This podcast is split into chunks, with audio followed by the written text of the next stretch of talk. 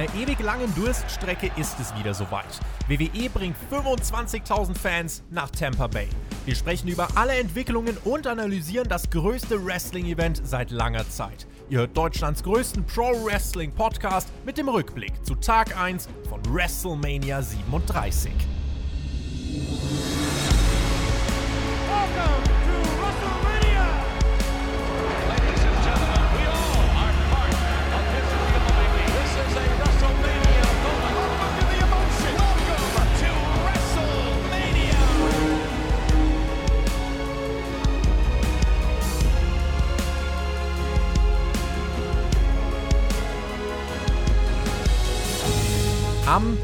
20. März 2020, da waren das letzte Mal ein paar hundert Leute im Performance Center bei einer NXT-Show und damals wusste keiner, dass das für über ein Jahr das letzte Mal sein wird, dass wir Fans bei einer Wrestling-Veranstaltung haben werden. Jetzt, 13 Monate später, war es soweit. WWE bringt die Fans zurück und wir begrüßen euch recht herzlich zur Review von WrestleMania 37. Mein Name ist Tobias Enke, ihr hört den Spotfight Wrestling Podcast, Deutschlands größten Pro Wrestling Podcast mit unserem Rückblick zu WrestleMania 37 Tag 1. Und so viel vorweg. Für mich persönlich, ich glaube, die skurrilste Mania aller Zeiten. Und das sage ich nach dem letzten Jahr. Und das ist, glaube ich, schon, also hätte ich nicht gedacht. Äh, wir wollen gar nicht so viel Zeit vergeuden. Deswegen werde ich euch vorstellen, wen haben wir hier eigentlich gerade dabei. Ihr seht, da oben ist ein Fragezeichen. Hm, wer könnte das sein? Den da oben, den kennt ihr auf jeden Fall. Er stand ein Jahrzehnt als Profi im Ring, gilt als, äh, als einer der Namen des europäischen Wrestlings, der es in Amerika wirklich geschafft hat.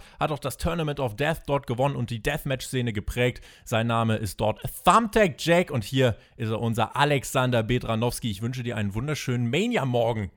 Jawohl, einen wunderschönen guten Morgen, Wrestling Deutschland, einen wunderschönen guten Morgen, Tobi. Eine Veranstaltung, du sagst, sie war skurril, das war sie definitiv.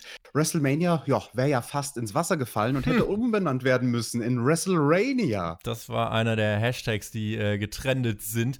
Ja, und der andere Mann, den wir jetzt hier äh, haben, der, ich, ich sehe ihn hier schon, aber ihr seht ihn nicht. Wir werden es jetzt aber gleich revealen. Wir haben es vor drei Wochen angekündigt, er wird fortan unser Team verstärken und feiert heute seinen ersten offiziellen Auftritt als Teil von Spotfight. Er ist Wrestling-Promoter. Er atmet diesen Sport, er ist mit Leidenschaft dabei und wird sich für euch wirklich ins Zeug legen. Das kann ich euch auf jeden Fall versprechen. Einige kennen ihn von einigen Hauptkampfausgaben und wissen, wie sehr ich ihn schätze. Sein Mehrwert für dieses Projekt wird riesig sein. Herzlich willkommen in diesem Sinne an unseren Neuzugang Alexander Flöter. Wunderschönen guten Morgen, Alex.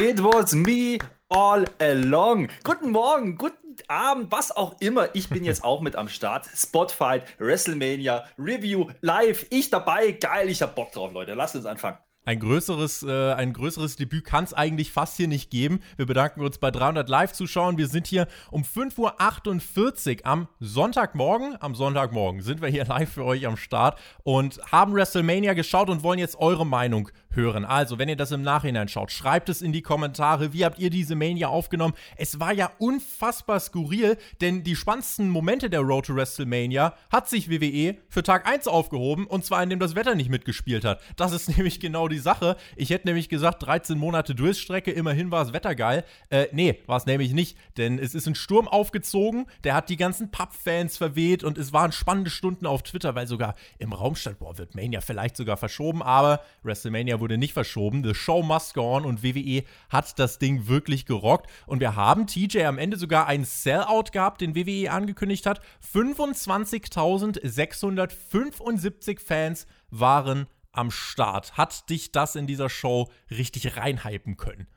Definitiv. Also wieder Fans zu sehen und ein Stadion, was verhältnismäßig voll wirkt. Das war ein toller Anblick. Ja, und am Anfang, da war uns allen ganz bange, weil das hat sich dann erstmal gezogen direkt zu Start der Show. Aber wir sind deswegen in den Genuss einer Sache gekommen, die wir sonst immer vermissen bei WWE, nämlich ungescriptete Promos, denn der Lockerroom musste improvisieren, um die ersten 40 Minuten der Show zu füllen wegen dem Regen. Allerdings. Und Vince McMahon hat diese Show erst eröffnet und es war erst ein ganz normales Bild, äh, denn Vince McMahon steht da, das Roster steht da, das war schon ein ziemlich ergreifender Moment eigentlich.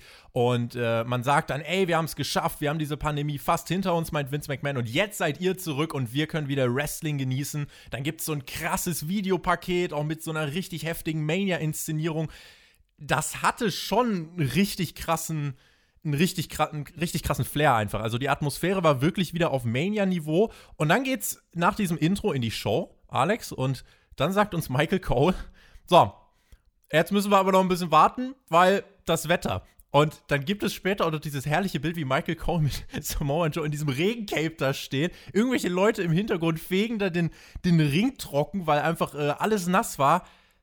Das ist der komischste, merkwürdigste Start in eine Mania aller Zeiten gewesen, fand ich.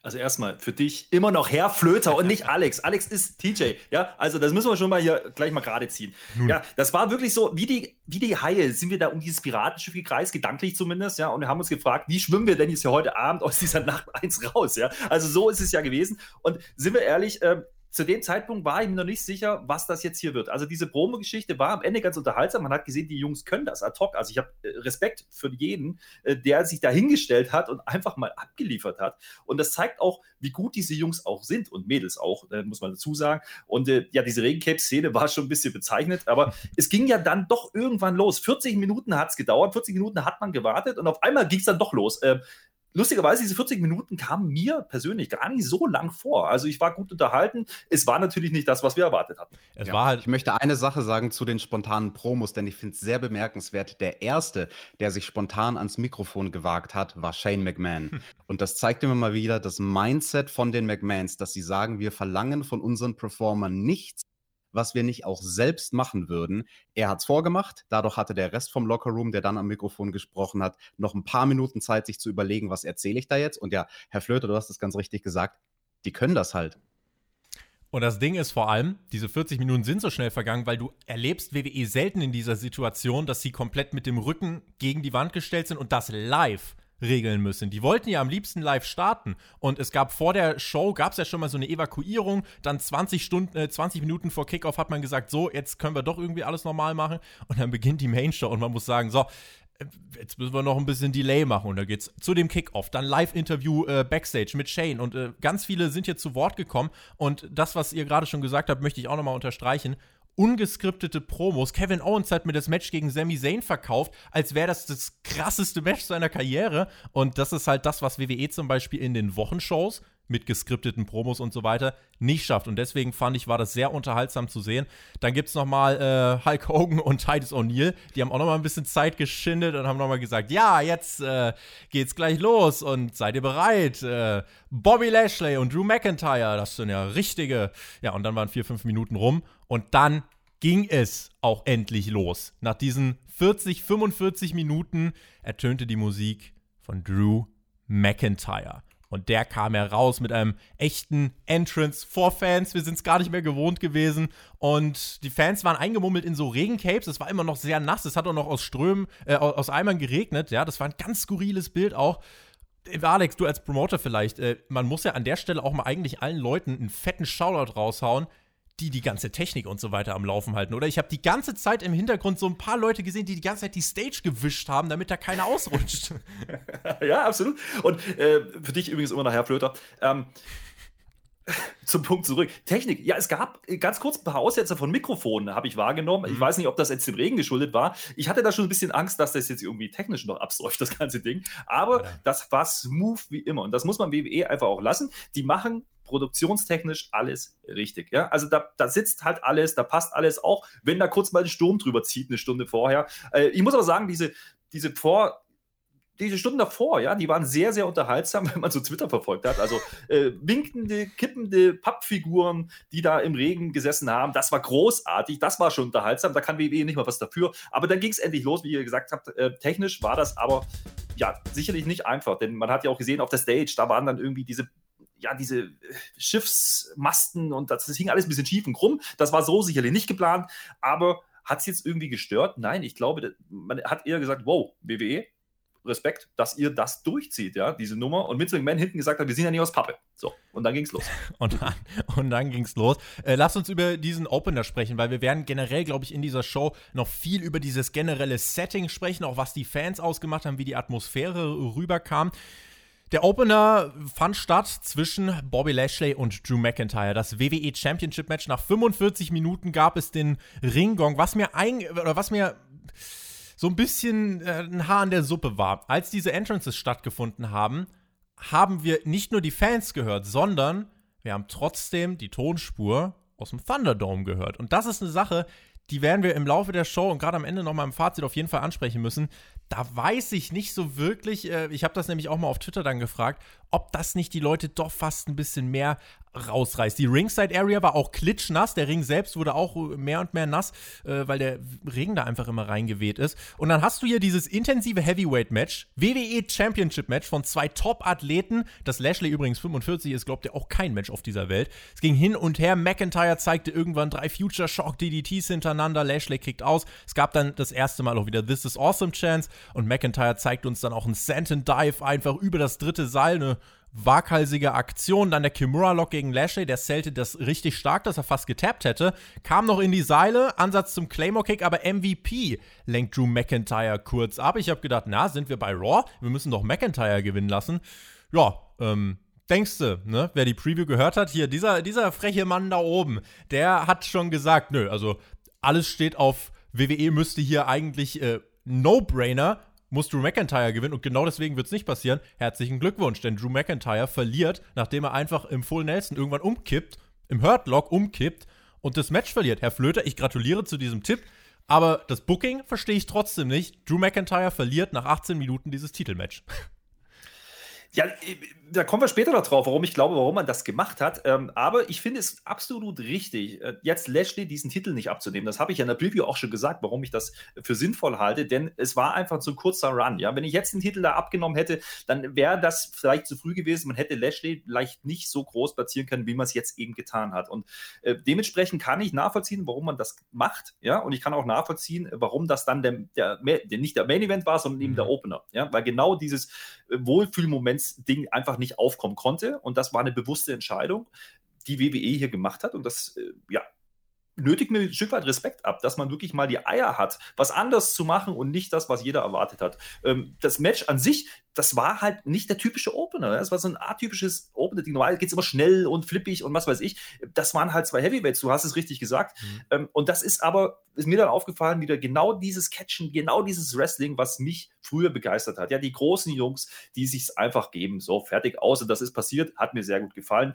Ähm, es war slow-paced, ja, aber trotzdem konnte man das machen im Opener. Die Fans kamen dann auch mehr und mehr rein und hinten raus äh, wurde es dann ja auch deutlich intensiver. Das hat wirklich Spaß gemacht. TJ. Yes, im Chat hat jemand was sehr Interessantes geschrieben, nämlich der Tim Heinrich. Der Claymore wurde geschützt in diesem Match, denn er hat gar nicht gesessen. Ja, und dann kann auch nicht ausgekickt werden und dann wird der Move nicht kaputt gemacht. Das fand ich dann doch auch sehr interessant. Und ja, Herr Flöth hat es angesprochen, das war der Heavyweight Catch direkt zum Einstieg der Show. Mich hat es überrascht, dass sie dann doch so lange gegangen sind. 18 Minuten und 25 Sekunden habe ich gemessen.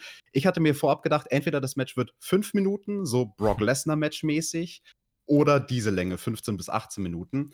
Wir haben was Ordentliches geboten bekommen, definitiv. Ich muss sagen, ich fand sehr, sehr schön, wie Drew den Arm geworkt hat von seinem Gegner. Also nicht nur mit dem Kimura-Lock, den hat er ja dann einmal am Boden gemacht, den hat er auch in der Ringecke auf den Seilen gemacht. Er hat vorher in der Mitte vom Match einmal so schönes Brazilian Jiu-Jitsu gemacht und eine richtig coole Transition, die ich von McIntyre noch nie gesehen habe, um in einen Armbar zu kommen. Also der hat schon alles gemacht, um die Arme von Bobby Lashley anzuschlagen der ja seine Arme braucht für seinen Finishing Move. Ja, und dann am Ende vom Match gibt es den, den klassischen Bret Hart-Konter, wie damals bei WrestleMania 8 gegen Roddy Piper, als Bret im Sleeper Hold war, sich in der Ringecke abstößt und versucht aus dem Submission Hold zu kommen. Cover 1-2 funktioniert, aber Bobby Lashley hält McIntyre weiter in seiner Submission gefangen, holt sich den Sieg, wo ich sehr überraschend war. Also ich hätte ja. Geld drauf gewettet, dass man uns den Feel-Good-Moment direkt zu Beginn gibt und sagt, großer Titelwechsel, Drew McIntyre, Feuerwerk, all das, wovon er letztes Jahr beraubt wurde, als er in der Turnhalle catchen musste. Ja, aber der große Big oder der große Feel-Good-Moment, Mhm. da mussten wir noch ein bisschen drauf warten bei dieser Show.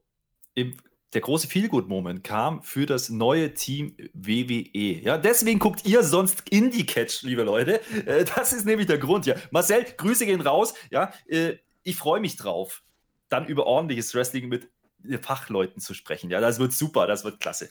Aber das wollte ich gar nicht sagen. Ich wollte eigentlich sagen, äh, was ich auch sehr schön fand, äh, war, äh, dass man eben nicht das Offensichtliche gemacht hat und eben die ehemaligen Hurt-Business-Leute reingeschickt hat. Das war ein sauberes Finish, das war ordentlich gemacht. Es war nicht irgendwie Heel-Heat oder sonst irgendwelchen Käse. Das war einfach zu Ende gebracht mit dem Finisher, wie es sein musste für Lashley. Und das war okay. Das kann man so tun und das war meines Erachtens die richtige Entscheidung. Der Herr Flöter hat da übrigens gerade äh, über das Tippspiel gesprochen, was wir angestoßen haben für alle Supporter auf Patreon, patreon.com slash Spotify Podcast. Dort werden wir das Up Money in the Bank tatsächlich dann auch regelmäßig machen. Und da wird es am Ende, also nächstes Jahr bei WrestleMania, auch einen Preis geben. Alle Informationen dazu gibt es auf äh, Patreon in den nächsten Tagen. Ähm, meine zwei Cent zu diesem Match. Ich komme mit dem Sieger nicht klar und ich kann euch ganz einfach sagen, warum. Äh, es ist richtig, dass der Title Run von Lashley äh, zu kurz war. Da kann ich jetzt aber nichts dafür. Dennoch, dieses erste Match for Fans nach einem Jahr und einem Monat darf kein Heel gewinnen. In meinen Augen darf das kein Heel gewinnen. Gerade wenn letztes Jahr Drew McIntyre in dieser trostlosen Turnhalle Brock Lesnar besiegt, kann ich den doch nicht hier rausschicken und nach dem Hurtlock umfallen lassen nach 18 Minuten. Also das ist das, was mich hier gestört hat. Plus, es gibt für mich keinen triftigen Grund. Äh, du hättest Lashley in meinen Augen den Titel einfach im Januar oder so geben können. Dann hätte er den Titel bis jetzt halten können und jetzt hätte McIntyre gewonnen und dann hätten sich alle gefreut. So fängst du an mit WrestleMania und lässt halt erstmal hier gewinnen. Äh, ich gönne es Bobby Lashley, hat er verdient, auf jeden Fall. Der Mann ist absolut in Shape. Äh, aber für Drew finde ich es ein bisschen schade. Da hoffe ich einfach, dass down the line SummerSlam oder whatever, dass da dann der äh, Payoff kommt. Insgesamt das Match selber fand ich stark. Beim Ergebnis habe ich noch ein bisschen den, äh, ja, habe ich so ein bisschen Fragezeichen äh, über dem Kopf. Ähm, und das ist so ein bisschen, ja, weiß nicht, da sind die Leute, glaube ich, zwiegespalten. 25 Tobi, dieses Match hat bestimmt der Vince McMahon noch umgebuckt in den ersten 40 Minuten der Show, weil er sich gedacht hat, nee, jetzt sind die Leute von dem ganzen Regen so kalt und eingeschlafen, die können nicht explosionsartig auf einen Titelwechsel reagieren und deswegen hat das umgebuckt. Wahrscheinlich Ich hat das deswegen Sorry. umgebuckt, bitte, Herr Flöter. Ich möchte, möchte noch eine Anmerkung machen, denn äh, man hätte es ja auch anders lösen können. Er hätte ja am Ende auch tappen können. Hat er nicht getan. Er ist einfach weggeschlummert. Ja? Also das ist auch so eine Randnotiz, die wir hier Ja. noch vielleicht nochmal reinbringen sollten. Denn das war ein Finish, wo man nachher sagen kann, ja, Drew McIntyre hat nicht aufgegeben, sondern er ist halt den Schmerzen erlegen, was auch immer. Ja, da kann man ein bisschen was mitmachen. Ich glaube nicht, dass es der Schlusspunkt war heute. Ja. Ich glaube eher, dass sich das jetzt wirklich ziehen wird. Du hast vorhin SummerSlam angesprochen. Ich glaube Mhm. auch, das könnte so eine Ziellinie sein, wo man darauf hinarbeitet. Und äh, ganz ehrlich, wir haben es in, in der Preview schon gesagt, wenn bei Raw im Main Event irgendwas passieren sollte, dann sind das die beiden Männer, die man hinstellen muss. An dieser Stelle übrigens, ihr habt ja gerade wahrscheinlich kurz mal vor ein paar Minuten ein Trommeln oder so im Hintergrund gehört. Äh, das liegt daran, dass David Last Cut uns 5 Euro gespendet hat. Vielen lieben Dank, David. David, machen wir weiter in der Card. Äh, ich möchte vielleicht, bevor wir aber über das nächste Match sprechen, weil ich sehe, es ist das Frauen-Tag-Team-Turmoil, machen wir doch noch mal nicht weiter. Denn äh, ich würde ganz gern wissen, TJ, Ja. das ist eigentlich die Frage, die ja hier so ein bisschen über allem steht. Und ich habe das auf Twitter auch mal gefragt. 25.000 echte Menschen sind zurück. Und jetzt haben alle gesagt, so, egal ob das jetzt gut wird oder schlecht wird, die Fans, die werden Stimmung machen, das wird laut. Ich habe auf Twitter mal gefragt, auf dem Spotlight-Account, wie sehr hat euch die Rückkehr der Fans bei WrestleMania bisher erfüllt? Und dort haben viele unterschiedliche Meinungen dann Gehör gefunden. Ähm, einige haben geschrieben, sie sind einfach froh, Menschen zu sehen. Andere haben gesagt, also irgendwie war der Unterschied jetzt nicht so krass. Wieder andere, dazu gehöre auch ich, haben gesagt, also ich würde ja was dazu sagen, aber ich wusste teilweise gar nicht, was ist jetzt Thunderdome-Tonspur und was ist echte Tonspur. Wie würdest du jetzt äh, einschätzen, hat dich das Comeback der Fans rein von, der, von dem, was du gehört hast, hat dich das abgeholt oder warst du ein bisschen enttäuscht vielleicht sogar? Ich bringe jetzt mal eine ganz andere Meinung und eine an- ganz andere Komponente rein, weil ich habe gar nicht groß darauf geachtet, auf die Akustik, weil visuell so viel geboten war. Hm. Was ich mich die ganze Zeit gefragt habe, war mit diesem riesigen Screen, den sie da in der Totale vom Stadion hatten, der quasi oben auf dem Stadion war und der länger war als ein ganzes Footballfeld. Das habe ich erst nach einer Weile in der Show verstanden, dass das rein animiert war, dass Ja. das kein echt vorhandener größter Screen der Welt war. Und also ich finde, WWE hat da ganz viel gut gemacht mit Smoke and Mirrors, Schall und Rauch, visuell davon abzulenken, was da mit dem Publikum und eventuell auch mit der Akustik stattfindet. Mich hat die Akustik, ich sag's dir ganz ehrlich, den ganzen Abend kein einziges Mal gestört und ich habe auch erst beim dritten Match überhaupt realisiert, dass oben in den Rängen Pappfiguren standen. Schreibt ihr uns das auch gerne in die Kommentare, Herr Flöter? Dein Ja, Eindruck? Ich habe jetzt realisiert, dass das keine große LED war. Gib's zu.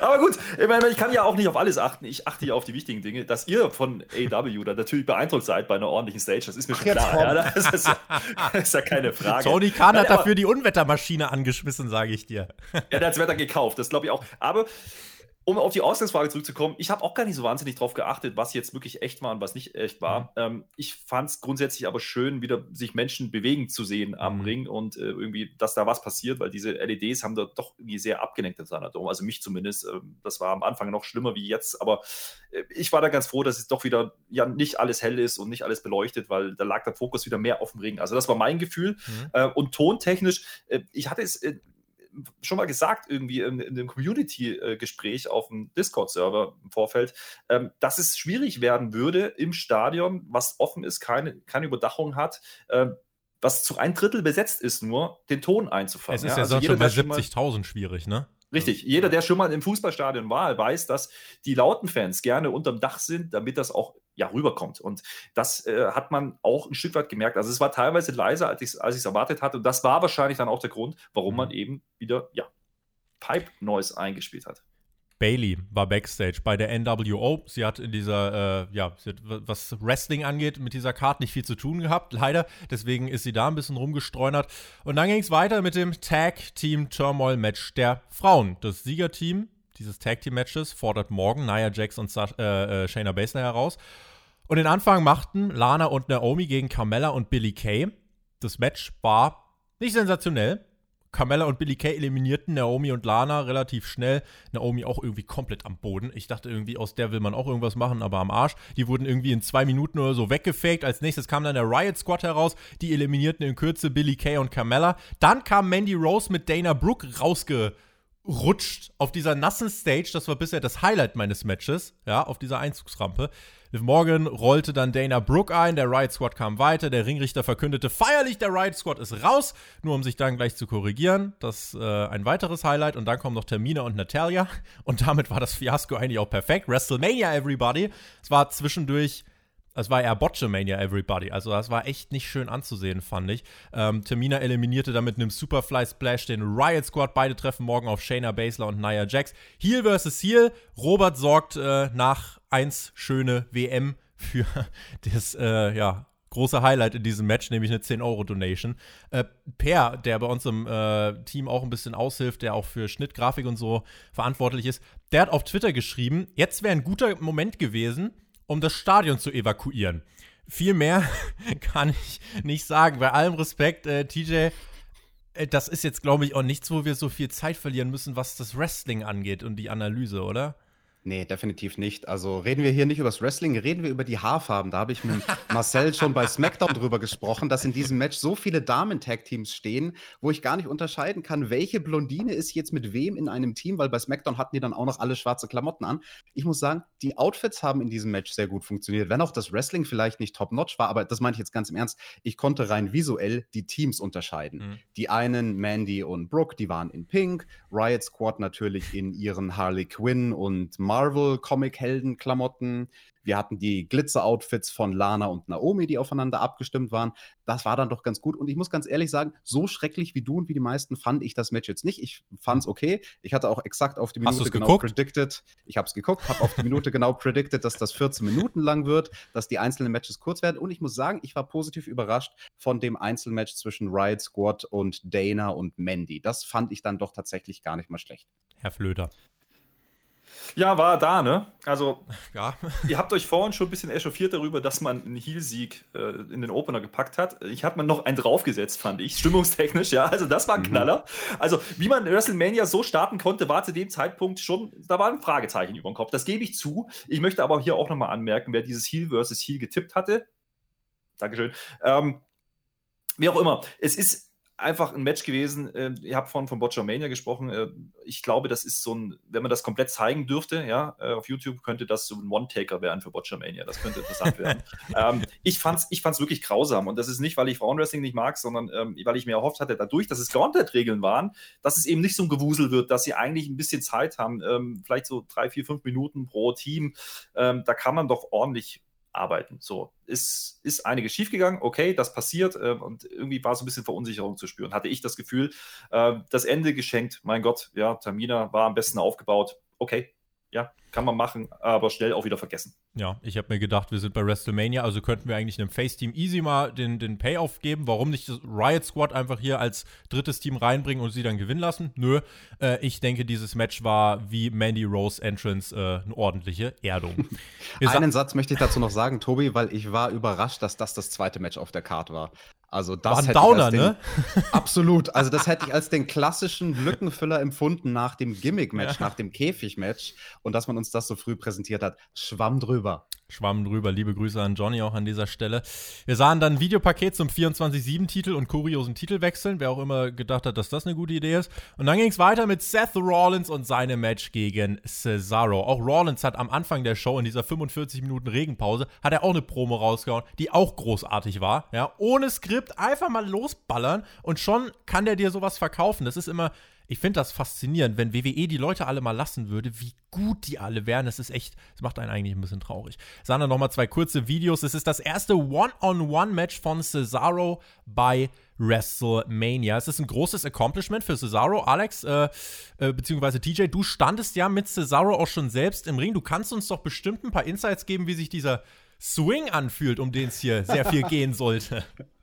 Der fühlt sich überhaupt nicht gut an, das kann ich dir aus eigener Erfahrung bestätigen. Cesaro, der hat mich auch schon 20 Mal im Kreis geschwungen und ich sag's dir ganz ehrlich, mir war danach halt erstmal für eine Minute oder zwei wirklich schwindlig. Also das, da brauchst du dann in dem Match, um überhaupt mal wieder auf die Welt klarzukommen. Und natürlich, also für jemanden wie mich, einen europäischen Jungen, der hier im Ring stand und Europa repräsentiert hat im Wrestling-Business, auch in den USA und alles, das ist fantastisch. Cesaro ist für uns, für die ganze Szene ein Repräsentant und dass der jetzt auf der Big Stage sein erstes Singles-Match kriegt, ich glaube, da spreche ich allen Kollegen hier aus Deutschland, Schweiz, Österreich aus dem Herzen.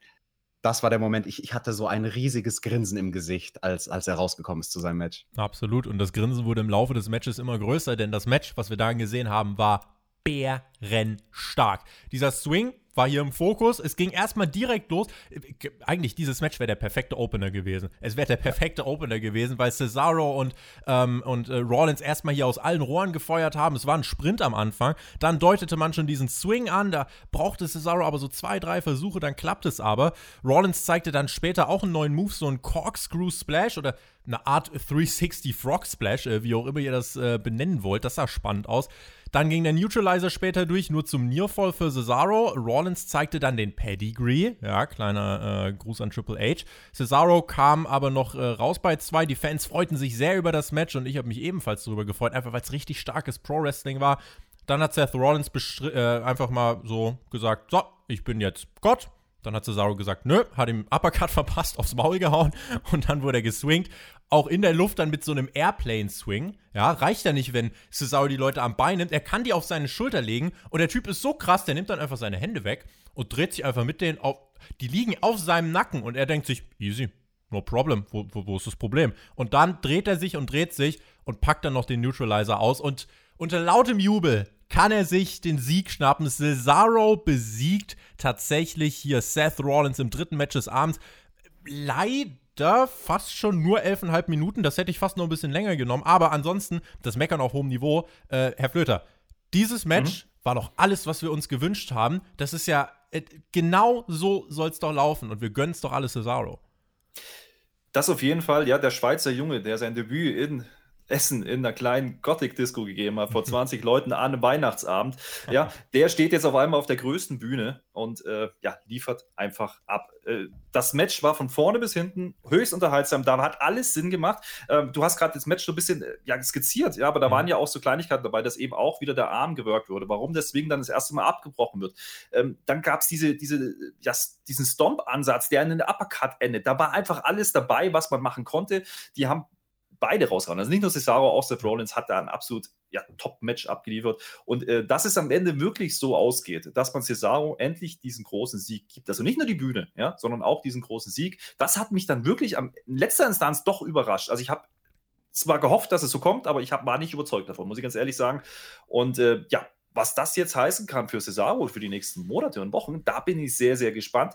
Denn äh, ja, besser aufbauen kann man ihn eigentlich zum jetzigen Zeitpunkt nicht. Ja, also das war, und da komme ich nochmal zurück auf die ersten beiden Matches, auch der Grund, warum man nicht mit diesen Wohlfühlmomenten gestartet ist. Das ist meine These dazu, weil man Cesaro diesen Moment noch größer erscheinen lassen wollte und einfach noch mehr dieses, dieses, dieses Momentum geben wollte im dritten Match. Das ist meine Begründung, warum die ersten beiden Matches eben nicht gefeiert wurden. Ja? Ich wünschte, du hättest damit recht. Ähm, glaube nicht ganz an deine These, muss ich sagen, aber dir zu widersprechen, wenn du ja fast einen Clean Sweep im Tippspiel rausholst, äh, ist jetzt vielleicht aus meiner Position auch ein bisschen schwierig. Nun ja, schwamm drüber. ähm, dennoch, äh, ich finde einfach, äh, weil es mich auch für Cesaro so freut, dieser Moment insgesamt war einfach exzellent gemacht. Ich hoffe, es ist nicht so ein Ding wie, äh, ihr erinnert euch vielleicht, als Zack Ryder damals diesen Intercontinental-Titel im Ladder-Match gewonnen hat. Großer Moment, alle feiern und ein, zwei Wochen später ist ja alles direkt wieder vorbei. Ich würde mir wünschen, dass das bei Cesaro jetzt nicht so äh, der Fall ist. Äh, TJ, wir haben gerade schon gesagt, das wäre ein geiler Opener gewesen. Du bist ja auch gerade, was so Kartstruktur angeht und so, immer äh, mit einem guten Auge dabei. Äh, würdest du zustimmen?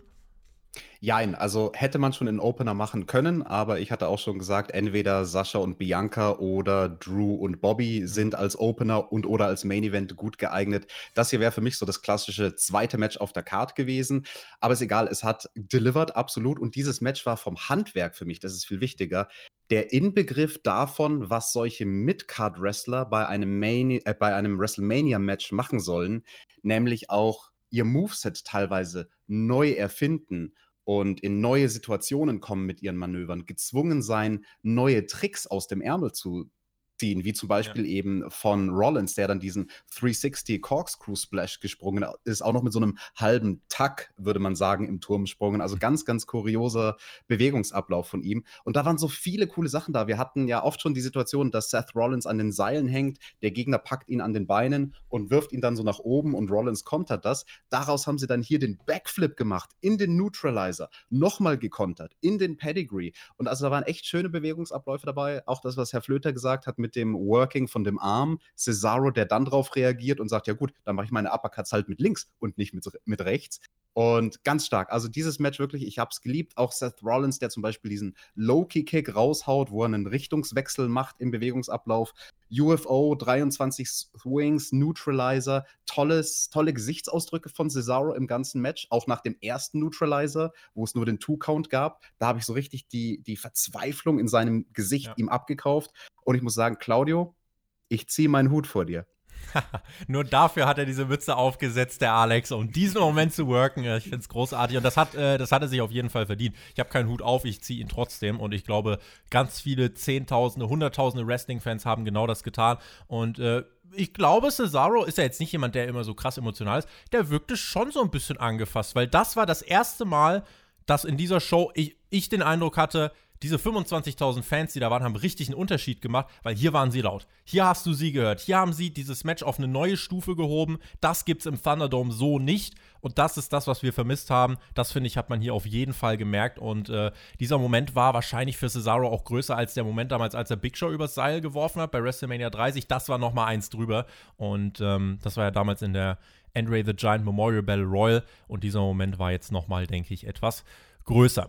Apropos ja. Andre the Giant Memorial Battle Royale, es sei denn, du möchtest noch was sagen, Herr Flöter, dann darfst du natürlich. Sehr gerne möchte ich noch zwei, zwei Punkte. Ähm, ich gebe TJ vollkommen recht, ja. Ich finde aber die Anordnung von auf der Card absolut richtig, denn äh, wie ich ja vorhin schon mal gesagt habe, ich promote ab und zu mal ein bisschen Wrestling. Noch nicht so wahnsinnig viel, aber mir hat ein nicht ganz unbekannter, ja, deutscher Trainer, ja, oder Trainer, der in Deutschland arbeitet, mhm. äh, mal gesagt nach der ersten Show, wenn du ein schlechtes Match auf der Card hast, dann verstecke das an Spot 2. Da fällt es am wenigsten auf.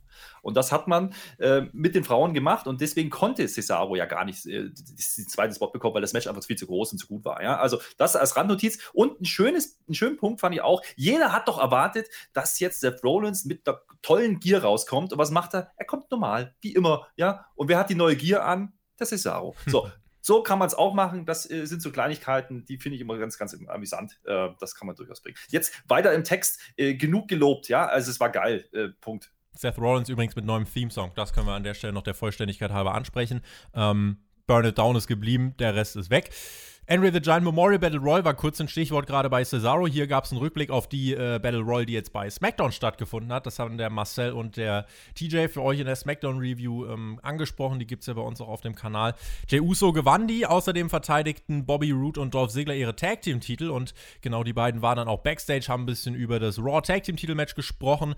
Denn das war das nächste auf der Card. Und dann stand dort Big E und er hat es genossen mit all seiner Inbrunst, mit all seiner Leidenschaft hat er New Day hier rausgeholt. Feel the power. Es war zum, ja, also fast einen Hörsturz bekommen hier. Also, aber er hat es richtig gefühlt. Ich finde das super schön zu sehen. Und ähm, ja, dann war The New Day am Start, kam zum Ring, ließen sich feiern und ihre Gegner waren AJ Styles und Omos. Und dieser Omos, der ist groß. Und der hat sich gedacht, ich brauche jetzt auch eigentlich keine Ringklamotten. Ich kann auch einfach in so einem schönen dunkelgrün, olivgrün Jackett kann ich auch zum Ring kommen. WrestleMania ein bisschen stylen, ja. Und äh, AJ Styles und Omos, das waren hier die größten Gegner der Regenbogen- und Pancake-Fraktion. Und ich muss gestehen, ich war hier erstmal nicht drin in diesem Match, weil ich mir gedacht habe, ja, eigentlich äh, Raw Tag Team Titel total irrelevant. Ich habe nur auf Omos gewartet, habe nur gedacht, ja, komm, wie, wie wollt ihr den jetzt darstellen? Und dann gab es am Anfang so ein bisschen halt hin und her. Xavier Woods und Kofi haben dominiert und dann kam der Tag zu Omos. Ab diesem Match, äh, ab diesem Zeitpunkt hat dieses Match eine 180-Grad-Wendung genommen, denn Omos hat exakt gar nichts gesellt und Kofi Kingston und Xavier Woods maximal kaputt gehauen. Und ganz am Ende holt er das Ding dann auch mit einem äh, Chokeslam nach Hause, sichert sich den Pin ganz lässig mit einem Fuß, ja, und Kofi Kingston und Xavier Woods verlieren die Titel an AJ Styles und Omos. Wir haben neue Raw Tag Team Champions nach 10 Minuten, TJ. Diese Darstellung für den Giant wirft bei mir immer so die Frage auf, wie soll man den denn jetzt eigentlich besiegen? Ja, aber das haben wir beim Great Kali damals auch gesagt. Der hat später, glaube ich, mit Wladimir Kozlov mal getanzt. Aber zumindest mal ein starker Einstieg. Definitiv. Also die Frage stellt man sich bei solchen Kolossen und Giganten natürlich immer, oh, wie soll der jemals besiegt werden? Und das ist auch genau richtig. In meinen Augen war das das einzig richtige Booking, was man hier machen konnte, dass die Heels die Tag Team Titel gewinnen. Das mussten sie. Du kannst jemanden wie Omos nicht so lange aufbauen und ihn dann im ersten Match verlieren lassen, geht nicht. Und dafür, dass der Vor, also der, der Matchausgang quasi im Vorhinein schon feststand, sozusagen, fand ich es dann wirklich sehr schön geworkt. Also ich habe die Story gemocht mit den zwei Hälften des Matches. In der ersten Hälfte, New Day sind smart. Sie sagen AJ, nee, nee, hier woll, wir wollen gegen dich anfangen. Traust du dich nicht? Willst du dich verstecken hinter dem großen Mann? Fängt AJ an und dann sind New Day halt die besseren Tag Team Wrestler und verbalisieren das auch. Das fand ich sehr schön, dass man das mitbekommen hat, den Trash Talk von The New Day, wo sie AJ gesagt haben, wir sind besser als Tag Team und einmal haben sie sich sogar zu den Kommentatoren gedreht und Xavier Woods dann so, we are literally cutting the ring in half. Das fand ich sehr, sehr witzig. Und dann gelingt AJ schließlich der Tag. Omos macht alles platt, auch gewaltige Bildsprache. Sowas kann WWE. Die Kamera von unten vom Apron, die Omos nochmal wie ein Riesen aussehen lässt, während Kofi und Xavier auf dem untersten Ringseil lehnen und sich angucken, so, ach du Scheiße, was sollen wir gegen den Typ machen? Am Ende dieser Double Hand, diese Choke Bomb, super stark. Ich habe an dem Match überhaupt gar nichts zu meckern. Ja, Flöter. Unterschreibe ich genau so. Ähm, du hast auch die, die Klamottenwahl angesprochen. Ich glaube, das ist eine bewusste Entscheidung, ähm, weil dieser Mann einfach durch seine Größe, durch seine Präsenz, ja, einfach alles überstrahlt hat. Der braucht gar keine fancy Klamotten. Äh, der war einfach nur da und präsent. Ja? Also man hat das auch schön gelöst. Man hat immer wieder diese Einblendung auch gehabt, wie er da am Ringseil stand und immer wieder ab und zu mal ja nicht viel mehr gemacht hat, vielleicht aus dem Mund bewegt die oder mal Hand den Arm ein bisschen unmotiviert ausstrecken. Ja. Ja, das war ja seine ganze Action, wie gesagt, im ersten Teil des Matches. Das fand ich schon sehr, sehr schön dargestellt. Und dann kommt er einfach rein und jeder fragt sich, was passiert denn jetzt? Und dann kommt sowas. Ja, also damit habe ich nicht gerechnet. Ähm, und er hat auch überhaupt keine heelischen Züge gezeigt, sondern er hat einfach nur seine körperliche Überlegenheit ausgespielt. Äh, das fand ich äh, sehr interessant ja, umgesetzt. Ähm, Gerade diese zwei Hälften, die TJ hier angesprochen hat, äh, habe ich so nicht erwartet. Und äh, damit kann ich durchaus leben. Ja? Also äh, neue Tag Team Champions, okay, ist der Titel was wert? Keine Ahnung, aber man hat Omos eingeführt und das war der Sinn von diesem Match.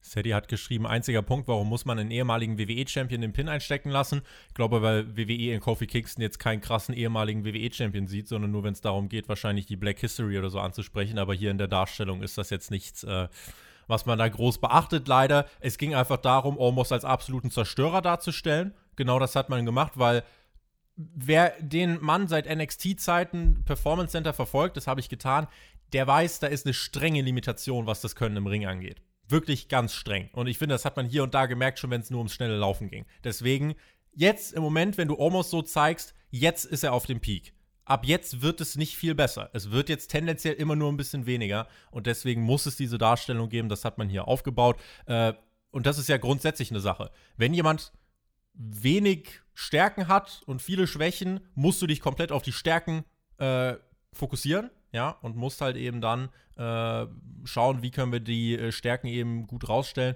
Genau das hat man hier, denke ich, dann auch gemacht und äh, muss halt jetzt gucken, wie es dann in den nächsten Wochen und Monaten mit ihm und AJ weitergeht und mit dem Tag Team Gold. Werbung. So, Freunde, jetzt mal ganz kurz durchatmen, denn ich hatte heute ein Problem. Ich hatte richtig Bock auf WrestleMania und habe mich eingedeckt mit Süßkram und Fastfood. Aber so wirklich geil ist das ja jetzt nicht, was die Ernährung angeht. Und für dieses Problem habe ich eine Lösung und die heißt Y-Food. Y-Food ist eine Trinkmahlzeit, aber ein vollwertiger Mahlzeitenersatz. Das sättigt drei bis fünf Stunden und ist viel besser als Süßigkeiten und Fastfood, denn im Gegensatz dazu hat es alle wichtigen Vitamine, Mineralien und Nährstoffe und es schmeckt wirklich lecker, kein Scheiß. Und wenn ihr mal auf der Website vorbeischauen wollt, yfood.eu oder über den Link in der Videobeschreibung, dann schaut euch mal das Probierpaket an und mit dem Code SPOTFIGHT15 könnt ihr 15% auf das gesamte Sortiment sparen und ich finde, das Probierpaket ist wirklich mal ein Einstieg wert. Probiert's mal, mir hat's heute den Abend gerettet und jetzt viel Spaß mit der restlichen Review zu WrestleMania 37. Werbung. Dumm, dümmer, Strowman. Das zeigt uns WWE, in zwar, äh, und zwar in den letzten Wochen in der Fehde mit Shane McMahon und Braun Strowman. Ähm, Strowman möchte sich aber jetzt hier einsetzen für alle, die wegen ihres Intellekts gemobbt worden sind, die als dumm bezeichnet worden sind. Und zwar in diesem Steel Cage Match gegen Shane McMahon. Äh, Quizfrage an euch: Wie viele Steel Cage Matches gab es bisher bei WrestleMania? Ein einziges, WrestleMania 2, Hulk Hogan gegen King Kong Bundy im Main Event von den drei Städten. Weiß einer von euch, in welcher Stadt dieser Main Event stattgefunden hat? Hm, das könnte ich jetzt wahrscheinlich wissen, aber glaube nein. Aber gut, äh, jemanden wie dich äh, übrigens zu haben an meiner Seite, Alex. Wir haben ja so übrigens schon mal ein Quiz gewonnen. Ja, damals haben wir übrigens Team Checkmate, das NXT-Team, raus, äh, rausgekegelt, ja, mit unserem Quiz. Äh, Herr, Herr, Flöter, Sie brauchen da gar nicht so gucken. Die, ja, nee, ich, ich höre da aufgeregt zu. Ja, ja, die geballte Wrestling-Enzyklopädie. Herr, Herr, Flöter, dass Sie zwei Finger gezeigt haben. Welche Damit zwei Käfigmatches? Hell in a Cell ja, mit dem heute. Käfigmatch. Ja, mit dem heute ist das das zweite Match. Ja. Der, der, Tobi hat gefragt davor, wie viele wir davor hatten. Das ist doch, das ist doch gestaged, was ihr hier macht. Zwei haben eingegriffen und zwar Elias und Jackson Riker. Die haben vor dem Match den guten Braun mit Stühlen bearbeitet und dann startete dieses Match. Äh, während dieses Matches spielte deutlich hörbar wieder die, der Ton vom Band. Das war wieder so, gerade auch nach äh, Cesaro Rollins. Das mit Omos war okay. Das Match, das Raw Tag Team Titel Match ging mir auch fast wieder ein bisschen zu lang. Und hier war es dann auch so. Die erste Phase war eigentlich so ja, boxen sich halt jetzt in einem Käfig. Äh, war jetzt nicht so spannend. Äh, eigentlich hat sich da irgendwie alles wieder nur darauf konzentriert, wann geht es denn zum Ende zu. Der Rest hat sich für mich zumindest ein bisschen gezogen wie so ein Kaugummi. Und dann ganz am Ende hat man aber ein bisschen was gemacht. Äh, Shane, äh, Shane war zum Beispiel quasi schon draußen, mehr oder weniger, auch nach Eingriffen von Elias und Jackson Riker. Ähm, aber Strowman hat dann quasi durch den Käfig durch die Hand von Shane gepackt, hat gesagt, hm, okay, warte mal, oben durch kriege ich ihn nicht reiß ich doch einfach den Käfig auf. Ja, wenn ich, wenn ich die Kraft habe, dann mache ich das doch einfach. Das war so der Moment, wo ich dachte, ah, okay, spannend, habe ich jetzt so auch noch nicht gesehen. Und äh, das war so der Turning Point. Danach gingen die letzten drei Minuten des Matches los. Äh, großer Spot natürlich. Äh, Strowman und Shane klettern ganz oben auf die Spitze dieses Stahlkäfigs und äh, Shane steckt einen Bump ein weil er halt einen Bump einsteckt bei jeder WrestleMania und fliegt. Das war aber doch verhältnismäßig äh, wenig, aber ist trotzdem schon gut von der Matte gehüpft und ich sag euch, das äh, tut weh, ja. Und äh, danach gibt es noch den Power Slam von Strowman, der das Match gewinnt. Die Story natürlich dahinter. Der Good Guy setzt sich gegen den Bully durch. Äh, Herr Flöter, ich denke, das ist, ähm, ist okay so. War, war auch da, ja. Also ich, ich habe nicht viel mehr erwartet als das, was da passiert ist. Ja, im Endeffekt ein Eingriff schon vorm Match. Damit hat man die Story gleich mal abgehakt gehabt. Äh, Man hat äh, die beiden, äh, ja, Riker und, und Elias dann auch rausgenommen, indem man sie quasi vom Käfig hat gegen die, die, ja, gegen die Balustrade fallen lassen, gegen Mhm. die Absperrung. Und damit waren sie raus. Der Spot mit dem aufgerissenen Käfig, ja, okay, war mal was Frisches. Ähm, Was mir so im Kopf geblieben ist, sind aber so die Banalitäten, ja, also diese Sandsäcke, die da an dem Käfig hingen, ja, um offensichtlich den Sturm äh, zu widerstehen. Äh, und dann hing da Shane McMahon so daneben, ja. Also zwei alte Säcke quasi. Ach, ihr wisst, was ich will. Aber das ist ein anderes Thema. Äh, noch eine schöne Randnotiz oder was ich, was mir aufgefallen ist, war, ähm, dass offensichtlich Braun Strowman nicht ohne Grund die letzten Wochen in T-Shirt T-Shirt gecatcht hat, ja. Denn meine Fresse ist der Typ in Shape, ja. Also da habe ich schon mal kurz geschluckt und gesagt, yo, okay, gut, gut trainiert, würde ich sagen, Zeit genutzt. Ähm, aber wenn das halt die Erkenntnis von dem Match ist, weißt du, wie belanglos das Match war. Also es war halt nur aufgebaut auf diesen ja einen Bump, den äh, Shane McMahon dann nimmt. Äh, und diese Dumm-Storyline, da haben wir uns oft genug drüber ausgelassen, äh, zieht jetzt auch nicht so wahnsinnig, äh, dass da jetzt große Emotionen aufkommen mussten. Also dann doch lieber die vom Band vielleicht. TJ, auf einer Skala von 1 bis 10, wie schmerzhaft war dieser Bump von da oben? Es waren jetzt, wie viele Meter waren das? Drei vielleicht? Ja, du unterschätzt das immer. Also, das waren dann schon irgendwie dreieinhalb Meter und du musst ja nochmal die Körpergröße dazu rechnen. Also, das, deine Sichthöhe, aus der du da fliegst, sind halt dann fünf Meter, ne? Und ist nicht ohne. Also, ich flieg lieber in Stacheldraht und Glas, als dass ich da so Ja, einen ja drei, vier. Meter Sturz einstecke. Nein, aber du, ich spreche jetzt über eine Ebene. Das überrascht mich ja, dass ihr beide das nicht angesprochen habt in diesem Match. Die Metaebene in diesem Kampf. Hätte mir das einer vorher gesagt, dass ich Es bei geht allen um dumm und dümmer, du kannst doch nicht über Metaebene reden. Braun Strowman weiß doch gar nicht, was das ist. Aber pass doch auf, warum hat denn der Shane McMahon eine Toolbox geholt als Waffe? Diese rote Toolbox, die er aus dem einen Sandsack rausgeholt hat, mit der er Strowman gehauen hat. Weil der ja ein Depp ist, ein Tool im Englischen. Toolbox. Tool. Metaphorische Ebene. Dieses Match war ein Meisterwerk der Erzählung. Acht Sterne von fünf. Sofort. Äh, ich respektiere das natürlich, äh, Alex, deine, deinen tiefgründigen äh, Sinn und Blick für dieses Match, ja. Und ich habe mich für die Sandsack-Nummer geschämt gerade, ja. Also, das muss man ja auch mal festhalten. Insgesamt äh, kein, kein spektakuläres Match, müsst ihr euch eigentlich nicht angucken. Äh, wie lang, wie lang ging der Spaß? Ich kann jetzt gerade noch mal gucken. Äh, 11 Minuten Elf, und ja. 29 Sekunden. Ja. Plus 18 Sekunden Angriff vor dem Match.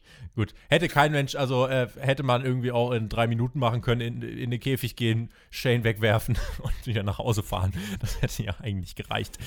Danach haben wir uns ein bisschen Hall of Fame angeschaut und zwar die Class von 2020, haben dann Bailey noch mal kurz bei den Kommentatoren gesehen. Also WWE wollte sie irgendwie noch mal zeigen, aber eine wirkliche Verwendung hatte man nicht. Ähm, und dann haben wir sie gesehen, die Hall of Fame Class von 2020. Morgen erwarten uns dann die 2021er. Und danach hoppelten Hasen auf die Bühne. Ostern war schon, aber WWE hat gesagt, nee, komm, wir machen weiter. Und diese Hasen waren der Aufbau für den Entrance von The Miz und John Morrison, die unter Hey, Hey, Hop, Hop zum Ring kamen. Ich habe mir vorgestellt, Herr Flöter, wie Alistair Black und Ricochet da unter so einem Hasenkostüm sitzen und zum Ring hoppeln müssen und sich denken, fuck my life. Ja, äh, ich habe gelernt, dass Wrestler Altitudes payen müssen oder so ähnlich. Naja, vielleicht gehört das dann dazu zur Job Description bei WWE. Ich weiß es nicht, ja, wenn man so ein Performance Center anfängt. Ich hoffe, äh, irgendwann kriegt man mal wieder eine Liste, wer da wirklich so drunter gesteckt hat. Ähm, ich fand aber diesen Auftritt großartig. Ja, also ich, so dämliche Sachen feiere ich. Äh, und gerade für WrestleMania war das halt so ein kleiner I-Punkt nochmal oben drauf. Ja, also jeder hat gedacht, okay, Hasen, ah, Bad Bunny, hm, okay, und dann kommen die beiden, die, die Chefhasen, ja, raus. Absolut belangloser Nonsens. Und ich hab's gefeiert. Ich hab davor gesessen und bin mitgehüpft, ja. Also dieses Bild im Ring, wie die beiden dann da standen und die Hasen dahinter. Geil, ja. Also besser hätte ich es ja gar nicht bucken können. Und also, ich, weiß ja nicht, ne, dass du so denkst, aber das war geiler als das, was Damien Priest gemacht hat, weil der hat ja dann die Standardnummer durchgezogen. Ja, aber wenn man, wenn man halt das Ding alleine guckt, dann geht das. Stell dir mal vor, du guckst das mit jemandem zusammen. Dieser Mensch hat jedes Recht, jeglichen Kontakt mit dir abzubrechen. Und zwar sofort, auf der Stelle. Deswegen, äh, ich möchte, ich möchte hervor, äh, hervorheben, dass ich mir in diesem Moment gedacht habe, boah, wenn das jemand sieht, uh, der rennt wahrscheinlich ganz schnell weg. Alex schüttelt schon vehement mit dem Kopf und sagt, äh, hierfür kriegt er einen Heiratsantrag. Ja, da stimme ich überhaupt nicht zu. Also ich muss meinem Namensvetter, dem Herrn Flöter, dem anderen Alex hier im Team, sagen, ich sehe das genauso. Fantastisch. Das ist doch Heel Heat. Super. Leute schreiben hier auch im Chat, oh, das war totaler Cringe. Super. Das wollten die. Die wollen, dass sie gehasst werden. Und wenn da jemand in den Raum kommt, der keine Ahnung von Wrestling hat und mich fragt, ey Alex, was, was sind denn das für zwei Idioten, die da rauskommen? Genau, du hast es begriffen. Ich glaube, dich fragen die Leute Idioten. gar nicht. Ich glaube, die schalten einfach ab. Das ist das viel größere Problem. Also vielleicht Nein. werden viele auch einfach sagen, also ich könnt ihr ja gerne mal im Chat äh, gerade schreiben, weil ich habe von ein paar gerade schon gelesen, äh, Cringe-Moment und so. Äh, es gibt halt so diese feine Ebene von Heat aufbauen und einfach nur dieses Cringe, nee, das gucke ich mir nicht an. Und ich glaube, das war schon sehr grenzwertig, deswegen. Ach, das ist doch alles viel zu schwarz und weiß. Es gibt doch nicht nur gut und schlecht. Es war halt irgendwie so ein, ein schönes, ein schönes Hellgrau. Ja? Also ich habe da wirklich Spaß dran gehabt. Die Hasenkostüme, die waren 1A ausgewählt, ja. Und wie viele das waren, da muss man sich ja mal, da, das waren ja mindestens 20 Stück auf einen Haufen und die hüpfen alle in dem Ring. Ich habe Ja. ein bisschen Angst gehabt, dass da live was passiert. die, Herr äh, Flöter, hast du auf der Bühne bei dem Entrance geachtet auf den einen Hasen von, von hinten, der, vierte. vierte. links? Ja. Das, das war doch CM Punk, oder? Habe ich auch gedacht, der hatte auch kurzzeitig eine Kapuze auf, glaube ich. Ich weiß es nicht mehr. Aber ja, äh, das wird so gewesen sein. Aber wie gesagt, es muss ja auch jeder sich erstmal wieder hocharbeiten. Ja? Also Ricochet, Alistair Black, CM Punk, alle waren sie dabei und keiner kann sagen, ich, die hatten keine WrestleMania-Auftritte. Das ist ja auch ein schöner Nebeneffekt. holt mich bitte hier raus. Es gab ein Videopaket zu diesem Match und das, und jetzt kann ich äh, dann aber auch sagen, äh, weil jetzt kommen wir tatsächlich, ich hätte nicht gedacht, dass ich das sage zum Highlight meines Abends. Und dahinter stehe ich tatsächlich. Ähm, wir hatten ein Videopaket nochmal zu Bad Bunny. Ne? Der ist beim Royal Rumble aufgetreten. Da habe ich mir gedacht, boah, die Musik, da kann ich nichts mit anfangen. Der Typ ist irgendwie auch, äh, weiß ich jetzt auch nicht, was der so wirklich will. Und da gab es jetzt bei der letzten Raw-Ausgabe gab es eine Promo, die auch nicht viel geskriptet war, sondern einfach, der hat halt einfach erklärt, warum ist er WWE-Fan und jetzt ist er da und lebt seinen Traum. Und dann hat er in diesem Videopaket, da wurde es nochmal alles richtig gut zusammengefasst. Weil ich habe ich gedacht, boah, eigentlich finde ich den ja schon ganz cool. Und wenn ein Videopaket sowas erreicht, dann finde ich, ist das immer eine große Leistung. Da machte sich erstmal Damian Priest auf den Weg zum Ring. Und äh, auch für den freut es mich. Der hat jetzt mit seinem Main-Roster-Aufstieg, ja, der hat es jetzt ins, äh, auf die Card von WrestleMania geschafft, an der Seite eines Promis. Ich denke, da gibt es schlechtere Spots. Hat auch gute Reaktionen bekommen. Der hat auch wirklich Bock. Und dann kam der Auftritt von Bad fucking Bunny, der einfach den Entrance des Abends bekommt, auf einem Truck irgendwie durchs Stadion dann fährt. Und dann wirklich, ich, ich fand, das war eine absolute Topstar-Inszenierung. Und mit seinem lässigen Beat steigt er dann da runter von seinem, von seinem Truck und die Leute haben ihn gefeiert. Äh, TJ, ich finde, die Art und Weise, wie man ihn hier dargestellt hat, wirkte schon groß. Und so wie die Leute angenommen haben, hat man hier, finde ich, sehr viel richtig gemacht. Ja, da muss ich dir leider zustimmen. Ich fand zwar immer noch den Entrance von den Heels besser. Ihr könnt da jetzt nicht hoppelnde Hasen über so einen fucking Truck stellen. Ich muss aber sagen, kurz ganz im Ernst, Damien Priest, da war ich ein bisschen enttäuscht von dem Entrance, weil Herr Flöter, du hast gerade gesagt, der hat im Prinzip dasselbe gemacht wie immer, wie wir so von den Main-Shows gewohnt sind. Rein technisch gesehen hat er weniger gemacht, aber nur auf einer größeren Bühne mit mehr Leinwänden. Also dieses ganze Ding mit dem Pfeil, wo er so dann in die Leinwand schießt und dann kommen auf der Leinwand seine ganzen, sein Logo und die Flammen. Das hat ja alles gefehlt. Also da habe ich mich gefragt, so WWE Production Crew, das hätte sich so angeboten, dem irgendeinen coolen Feuerwerkmoment oder irgendwas zu geben, wo er mit dem, mit dem Pfeil schießt. Und stattdessen hat er nur so mit der Hand nach oben gezeigt und dann stand halt da die 3D-Grafik überm Stadion. Fand ich jetzt nicht so den Hit. Ja, war eher so ein AW-Feuerwerk, das ist richtig.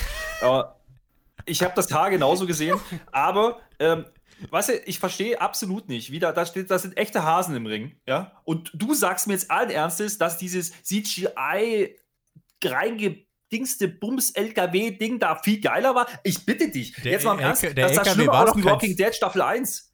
Walking Dead Staffel 1 fand ich gar nicht mal so scheiße. Und Als das Ding explodiert, so sah das aus. Gerade als er da vor dem Stadion einfach, also, also jetzt mal im Ernst. Also so geht's nicht weiter. Ähm, ich fand den du, Auftritt du ja okay. kratzt gerade ganz viel an deiner Kredibilität, wenn du gerade die hüpfenden Hasen feierst, ja, und dann einfach diesen Truck nicht, nicht äh, als groß anerkennen kannst. Ja, hier schreibt Ich doch habe gerade jemand. noch Leidenschaft dafür.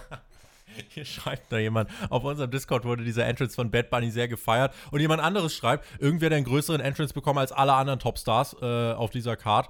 Ähm, Nicht nur Entrance, habe ich mir nachher gedacht. nicht nur, nicht nur Entrance, sondern, und das ist, finde ich, aber jetzt müssen wir wirklich mal auch über das Match reden, denn es war ja schon so, und das hat mich erstmal verwirrt, man denkt ja, okay, Promi, das heißt, der wird irgendwie vielleicht mal so zwei, drei Spots machen und den Rest macht halt der Wrestler. Am Arsch, äh, Bad Bunny hat erstmal die erste Hälfte dieses Matches fast allein geworkt. Und zwar gegen The Miz und John Morrison, hat erstmal Offensive ausgeteilt, dann gab es die Heat-Phase, das ist das Einzige an diesem Match. Kürzt die Heat-Phase um zwei, drei Minuten und ich äh, feier dir das Ding noch härter ab. Ähm, die Heat-Phase hat dann angedauert, dann gab es den Hot-Tag zu, äh, zu Damian Priest. Der hat richtig aufgeräumt, es gab coole Sequenzen, Bunny-Chance, this is awesome. Äh, Bunny zeigte dann gegen John Morrison außerhalb des Rings einen Canadian Destroyer. Das war eine von vielen Aktionen, wo ich mir dachte, Alter, der macht das gar nicht schlecht. Die Art und Weise, wie er gesellt hat, das wirkte nicht zum Fremdschämen. Er hat diese Wrestling-Aufgabe, finde ich, voll angenommen. Und Triple H hat es vor kurzem, ich glaube Anfang der Woche in einem NXT Media Call gesagt, der war jetzt seit Monaten jeden Tag im Performance Center. Und ich finde, Kudos, was er in der Zeit gelernt hat und hier geleistet hat, kann sich absolut sehen lassen. Denn auch wie dieses Match gebuckt war, wie man die Tags gesetzt hat, wie man die Spots gesetzt hat, das hat dazu geführt, dass es ganz am Ende, da gab es auch noch einen Falcon Arrow, der in Stereo, also gleichzeitig parallel ausgeführt worden ist. Und dann ganz am Ende gab es den äh, Diving Crossbody gegen, ähm, wer war's, wer saß da auf der Schulter äh, an The Miz? Ja, The Miz saß auf den Schultern von Damian Priest, Crossbody von ähm, Bad Bunny und der holt dann den Sieg und das war und das habe ich mir auch bestätigen lassen. Ich habe mit jemandem, äh, habe mit mehreren Leuten aus dem Stadion geschrieben, die dort waren. Ähm, es ist so, das war der lauteste Moment des Abends. Das war der lauteste Pop des Abends, Herr Flöter. Und dann kann ich mir nicht anhören, das wirst du aber jetzt auch nicht sagen, es sei denn, du möchtest äh, an deinem Ruf schon jetzt kratzen, dann hat WWE hier extrem viel richtig gemacht. Ja, nicht nur in dem Match, sondern generell mit Bad Bunny hat man viel richtig gemacht, denn es ist nicht dieser typische Stargast, der halt irgendwie ja aus, aus ist auf PR. Das Gefühl habe ich bei ihm nicht. Der Typ ist seit Monaten jetzt dahinter, was zu liefern. Ja, okay, der ist kein Wrestler, der, der trainiert dafür für dieses eine Match, für diese, für diese Spots. Aber ich habe sowas nicht erwartet. Ich habe nicht erwartet, dass der wirklich, und du hast gesagt, die Hälfte des Matches, gefühlt waren es 90 Prozent des Matches, hat er bestritten. Ja. Ja. Damian Priest, den wir alle so als, als Breakout-Performance da deklariert haben in der, in der Preview, äh, habe ich nicht gesehen. Ich habe die Breakout-Performance von Bad Bunny gesehen. Ich habe getwittert in großen Buchstaben, ich bin jetzt Bad Bunny-Fan. Und äh, ganz ehrlich, das war äußerst unterhaltsam. Und das Ja. war deutlich besser als das, was ich jemals erwartet hätte. Und ich habe dann festgestellt, das ist wahrscheinlich die beste Performance von einem Show-Act gewesen, die wir jemals gesehen haben bei WrestleMania. Denn Ronda Rousey war auch unterhaltsam, aber die ist ja irgendwo auch eine Art Kämpferin, Fighterin. Ja, der, der, der konnte man das irgendwie erwarten, dass sie ein bisschen was mitbringt. Von jemandem, der jetzt Aber mal wirklich aus Bunny- einem ganz anderen äh, Genre kommt, ja. Richtig, Bad Bunny ist ein Lauch, ja, und der Typ hat es geschafft, ein komplettes Stadion und die Leute zu Hause abzuholen, die jetzt alle gesagt haben, wow, das war geil, was er da gemacht hat. Und Respekt dafür, mehr kann ich nicht sagen. TJ. Ich muss leider zugeben, dass ich das genauso sehe wie ihr. Ich bin einer, der mit Bad Bunny als Charakter an sich gar nichts anfangen kann. Diese Art von Musik, diese Art von Typ, das ist überhaupt nicht meine Welt. Aber ja, also wenn es um die Leistung im Ring geht, dann sieht man, der Typ hat wirklich sich dieser Aufgabe gewidmet mit Leidenschaft, wie es auch Triple H sagt. Und er hat auf so viele schöne Details geachtet. Das hat auch ein Wrestling-Kollege von mir hier gerade im Chat geschrieben, der Fayers. Er hat zum Beispiel, es ist so basic, aber so viele Tag-Team-Wrestler machen es falsch. Er hat das Wechselseil gegriffen die ganze Zeit. Achtet mal drauf, sogar in dem Damen-Turmoil-Match. Da haben viele niemals mit dem Wechselseil gearbeitet. Oder so Sachen wie, dass er seine Hände oben hatte, um sich zu verteidigen. Und sein ganzes Timing ist nichts von dem, was er im Ring gemacht hat, wirkte wie cringe und fehlplatziert. Das Einzige, wo ich als ehemaliger Worker mir gedacht habe, so, ja, nee, ist klar, war der Canadian Destroyer außerhalb vom Ring auf den Hallenboden, wo ich mir dachte, so, oi, da Leute. Aber dann wiederum, das wäre die Art von Manöver, die ein Lauch machen würde. Ähm, irgend sowas Technisches, Schnelles und Kein von daher Power war das okay. ja.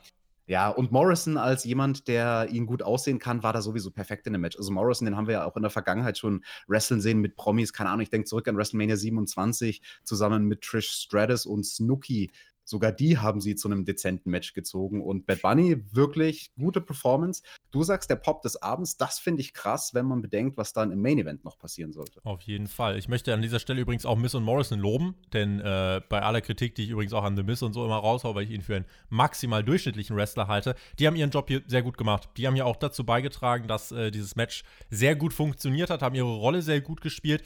Damien Priest, das ist fast echt ein bisschen komisch, passt aber zu dieser WrestleMania. Skurril, dass er so ein bisschen der ist, der fast am meisten noch unterm Radar fliegt in diesem Match. Dabei ist er doch eigentlich der Fokus. So schreiben jetzt alle auf Twitter, Bad Bunny gibt den Vertrag und wir wollen noch ein Match sehen. Äh, das ist tatsächlich, finde ich, eine äh, ne, ne krasse Sache. Aber. Naja, zumindest hat er bunte Haare gehabt. Also, das war schon auffällig. Ähm, da gab es noch ein bisschen Farbe, war da ein bisschen übrig von, von den Frauen wahrscheinlich. Äh, das hat der DJ da vor, vorhin schon erörtert, äh, wie das so läuft. Ähm, ja, aber ich sehe es genauso wie du, äh, wenn du da schon ansetzt. Also Damien Priest hat abgestunken. Also nicht, weil er schlecht performt hat, sondern er hat einfach keinen Spot bekommen. Er hatte keinen Platz. Ja, er konnte nicht viel zeigen. Ja. Und ähm, das, was er gemacht hat, war okay, alles klar, aber dieses komplette Match war auf die Performance von Bad Bunny zugeschnitten. Mhm. Und äh, das hatte ich nicht erwartet. Ja, ich auch nicht. Hat mich richtig abgeholt. Wie gesagt, also für mich tatsächlich die positivste Überraschung des Abends. Ähm, und rein von der, nicht vom, vom Pro-Wrestling, von der Analyse des Pro-Wrestlings her, sondern einfach vom Unterhaltungswert her, dieses Match hat mich am meisten unterhalten, weil auch hier, wie vorhin bei Cesaro gegen Rollins, das war das zweite Match, wo wirklich der Faktor bei mir ganz groß war. Ich habe die Fans wahrgenommen. Ich habe sie nicht nur gesehen, ich habe gehört, die haben Stimmung gemacht. Und als der letzte Pin durchgeht, ich habe gehört, dass 25.000 Leute einfach sich gefreut haben über diesen Sieg und Spaß hatten. Und das, finde ich, ist die große Leistung. Das hätte ich diesem Match nie zugetraut. Das war viel besser als das, was man hätte erwarten können. Und dafür gibt es einen fetten, fetten Daumen nach oben. Ähm, das war tatsächlich einer der Top-Momente bisher bei dieser WrestleMania. Eins noch, um das zu unterstreichen, was du gesagt hast, Top-Momente. Ich hatte mir zurechtgelegt, dass ich Witze darüber machen wollte, dass er einen Schwimmanzug anhatte. Ich lasse das sein, weil das wird dem nicht gerecht, was er da gemacht hat heute Abend. So läuft der Hase. Und im Main Event lief auch der Hase im Match von Bianca Belair und Sasha Banks. Diese Fehde, die wir eigentlich im Voraus gesehen hatten, ist für jeden, der jetzt Raw und SmackDown schaut, beziehungsweise SmackDown, der wird sich denken, nie im Leben ist das eine Main-Event-Fehde. Das war ja, da hat man ja so viel falsch gemacht. Eine absolute, eine absolute Selbstläufer-Fehde. Viel zu verschachtelt, kompliziert und alle haben verloren und es war nicht gut. Und dann klatscht WWE hier ein Videopaket raus. Die ganze Tag-Team-Sache schneidet man gar nicht rein, weil man weiß, es ist Bullshit.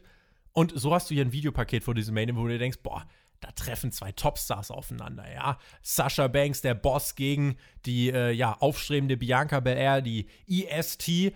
Und äh, ich finde, dieses Videopaket ist der beste Beweis, warum ihr nur unsere Raw und SmackDown Reviews hören müsst und gar nicht die Shows gucken müsst. Denn äh, ihr habt mal, wie gesagt, eine ganze, Menge, äh, eine ganze Menge weggelassen. Ich freue mich sehr für beide. Bianca Belair debütiert bei WrestleMania im Main Event. Das muss man auch mal festhalten. Das ist eine absolute Leistung. Äh, und es stehen auch außerdem zum ersten Mal zwei farbige Frauen im Main Event von WrestleMania. Das war auch emotional. Das hat man Banks und Belair am Anfang des Matches absolut auch angesehen. Ähm, was mich ein bisschen gewundert hat, Herr Flöter, äh, es, ich habe gedacht, okay, krass, jetzt äh, Bad Bunny Entrance war auch heftig. Ja, irgendwie im Main Event muss auch noch mal ein krasser Entrance kommen. Das hier sich jetzt auch noch relativ in Grenzen. Die kamen raus und es gab ein bisschen Feuerwerk, aber war jetzt nicht so ultra heftig, fand ich. Nee, ähm, war, war sicherlich kein, kein Punkt, den man dann setzen wollte. Ähm, mhm. Die Gier von, von Sascha Banks vielleicht nochmal herauszuheben, ähm, auch mit der, mit der neuen Farbe äh, da in den Haaren, äh, das hat mich beeindruckt. Ich habe einige äh, Momente erst ein paar Mal hingucken müssen, ob sie das wirklich ist. Also das, das war schon beeindruckend. Also obwohl einfach nur vorn so ein bisschen diese grünen äh, Strähnen da mit dran waren, ähm, sah sehr, sehr gut aus. Also da kann man nichts sagen. Ähm, das Match äh, hat aber meines Erachtens auch davon gelebt, ähm, dass man genau diese ganzen Scheiß, den man die Wochen davor gemacht hat auf den Trampelfahrt zu WrestleMania, nämlich diese dämlichen Backpfeifennummern und ich bin besser und äh, Tussi Scheiß, das hat man nicht. Ja, ja. Das hat man nicht gemacht. Man hat nicht diesen scheiß billig Trash Talk, diese Chicken, ach, wisst was ich meine, mhm. hat man einfach nicht gemacht und das hat dem Match sehr sehr gut getan. Ja, ich muss sagen, was mich direkt von Anfang an reingerissen hat in dieses Match, war nicht nur das Promo-Paket, das war fantastisch, aber auch der Moment, wo sie sich dann im Ring gegenüberstanden, nachdem die Ringglocke schon lief, Stare-Down und du merkst, bei Bianca Belair kommen die Tränen und nicht irgendwie geschauspielert, sondern legit, in echt. Die Frau ist, ist gerade ergriffen Und also ich fand's heartwarming, muss ich ganz ehrlich sagen. Also ich hatte da, das war der eine Moment heute Abend, wo ich Gänsehaut gedacht hatte und mir gedacht habe, so, oh wow, krass, die saugt gerade diesen Moment auf. So mein Debüt im Main Event. Ja, und das ist auf jeden Ja, aber Fall. selbst wenn es geschauspielert, sorry, selbst Ja. wenn es geschauspielert gewesen wäre, ja, wäre es ein schönes Stilmittel gewesen, weil ähm, das hat im Endeffekt die Halle nochmal abgeholt. Das hat die, die, die ganz klar gezogen, okay, für wen soll die Halle hier oder das Stadion in dem Moment sein oder für wen nicht, ohne diese klassischen 0 auf 15 Face-Heal-Geschichte machen zu müssen. Das hat man oft genug im Vorfeld gemacht.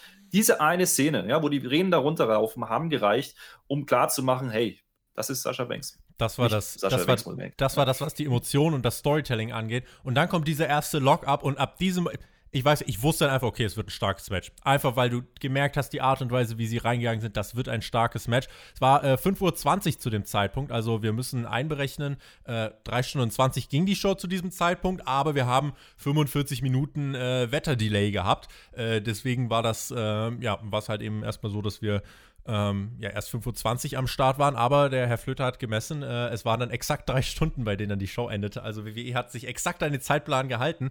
Ähm, dieses Match konnte was. Bel Air war im Main Event von Mania. Man könnte meinen, boah, das ist richtig viel Druck.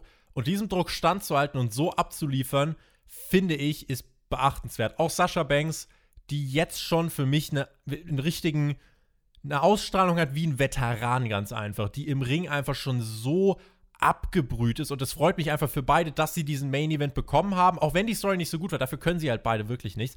Ähm, du hattest viele coole Spots. Du hattest auch wirklich in den Aktionen, die waren so mit, ne, mit einer Intensität, mit einem Nachdruck alle ausgeführt. Auch wenn Sasha Banks nur so eine Sie will außerhalb des Rings, will sie den Meteora zeigen. Bianca Belair geht zur Seite und Banks knallt richtig mit den Knien gegen diese Barrikade. Einfach solche Momente mit Intensität finde ich, ähm, das, das hat richtig gut gepasst. Sascha ist die, die auch hier mit ihrer Ringpsychologie, mit dem Selling, mit der Liebe zum Detail das vorangetrieben hat. Bianca Belair durfte viel zeigen, durfte ihre Power zeigen. Da gab es einen Spot, da kommt Sascha Banks angeflogen mit einem Tope und Bianca Belair rollt fängt sie auf, nimmt sie hoch und rennt mit, nicht rennt mit ihr, aber steht mit ihr auf, Gorilla Press und läuft die Ringtreppen hoch und schmeißt sie wieder in den Ring. Einfach um zu zeigen, ey, die hat's wirklich drauf, ja.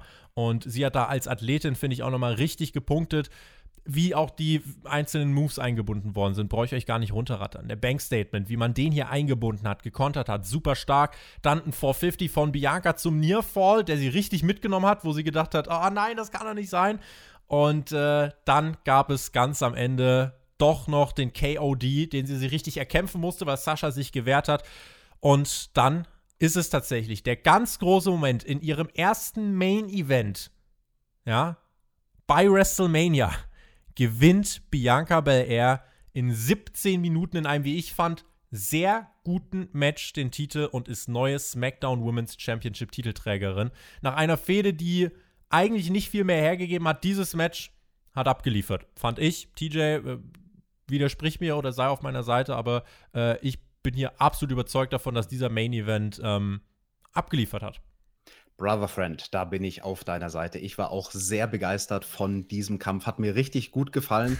Wenn ich es mit Sternen bewerten würde, ihr kennt mich, ich greife nicht zu der Standard-Sterneskala. Ich vergleiche das jetzt nicht mit Kenny Omega und Okada, sondern ich schaue, was war das für ein Main Event Match Tag 1 von WrestleMania und Damen. Für, für diese Kategorie würde ich vier Sterne geben. Da wäre Platz nach oben gewesen mit fünf Minuten mehr. Mich hat es überrascht, dass es nur 17 Minuten und 20 Sekunden ging. Ich dachte, das würde hier eher so ein 22-Minuten-Match werden. Und das ist ja toll. Da ist noch Luft nach oben. Also da kannst du gegebenenfalls sogar noch irgendwelche Rematches von den beiden bringen und die können sich, glaube ich, noch toppen. Wrestlerisch fand ich das fantastisch. Ihr habt es angesprochen, ab dem Moment mit dem Suicide Dive, da hat es wirklich Klick gemacht. Da hat man gemerkt, so, okay, die Story des Kampfes ist, dass Bianca Belair die Herausforderung rein körperlich halt überlegen ist. Also auch, dass sie das dann hinkriegt von der Balance und der Kraft. Sascha Banks nach oben zu hieven, auf den Ringtreppen raufzugehen, sie in den Ring zu schmeißen, das war alles andere als einfach. Und da waren viele Manöver drin in diesem Kampf, die schwierig waren. Zum Beispiel die Running Shooting Star Press von Bianca Belair. Das ist auch so ein Manöver, hätte ich früher damals im Ring gerne gemacht, habe ich mich nie getraut, das überhaupt zu probieren.